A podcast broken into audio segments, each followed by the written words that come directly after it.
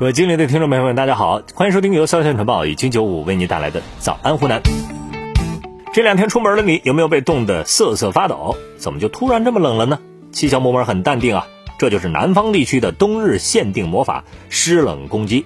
那根据气象部门的体感温度公式呢，在气温为五度的时候，相对湿度达到百分之七十，体感温度就是二点六度。那如果相对湿度达到百分之九十呢，体感温度仅有一点二度。湖南未来几天相对湿度将普遍达到百分之七十以上，体感温度将会在一点四度到七度之间，湿冷感加剧啊！以下内容我们点个赞。十一月二十五日凌晨两点四十一分左右，长沙市公安局天心分局坡子街派出所值班室内灯火通明，值班民警纷纷吃起了炸鸡外卖。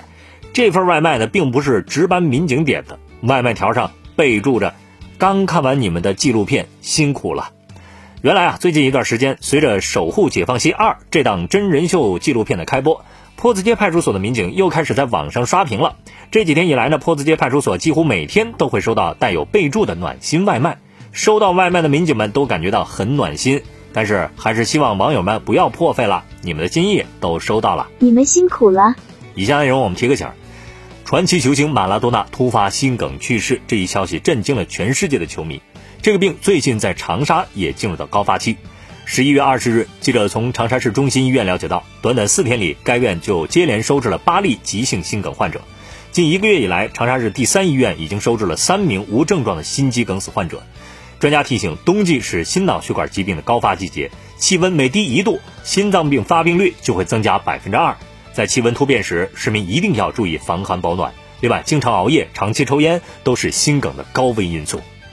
以下内容我们围观一下。十一月二十四日，长沙一居民发现所住小区的楼栋外墙啊出现了大面积污垢，一查竟然是二十九楼的业主破坏外墙所导致的。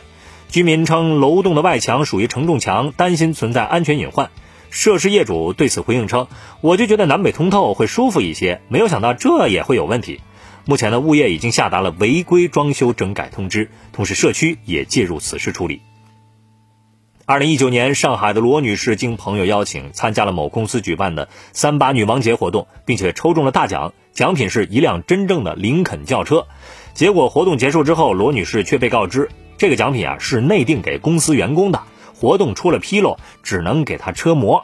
此后，罗女士提起诉讼。近日，法院终审判决，主办方按照约定向罗女士交付一辆林肯轿车，是不是玩不起？结局好评。重庆一市民称，父亲早已过世，六十五岁的老母亲独自居住。近日，他回家看母亲，突然发现家里堆着好几盒壮阳药物，而且母亲已经吃了一个星期。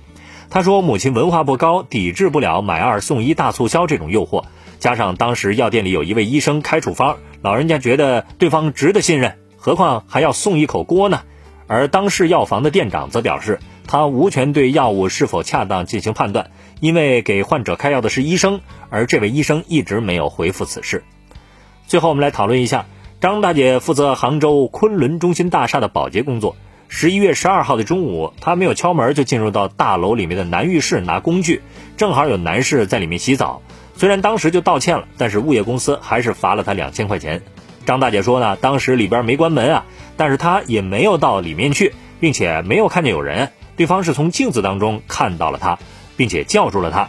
张大姐称呢，没敲门误闯男浴室是自己的工作失职，但是她一个月才拿三千四百元，罚两千对她来说太多了。而物业经理则表示，张大姐撞见了领导洗澡比较严重，如果想留下来就要接受处罚。对此你怎么看呢？